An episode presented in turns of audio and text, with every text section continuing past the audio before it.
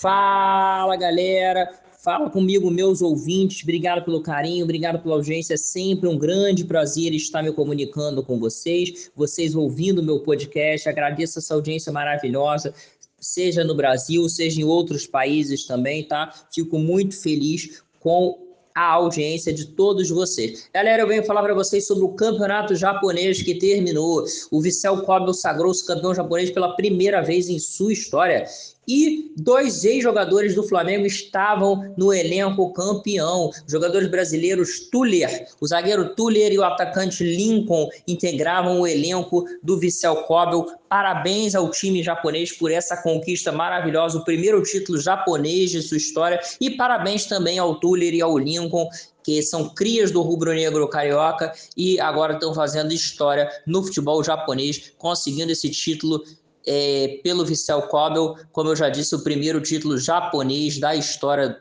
dessa equipe. É isso, galera. Vou ficando por aqui. Continue me acompanhando que tem muito conteúdo para vocês. Logo, logo eu volto com novas novidades. Fiquem com Deus. Até a próxima.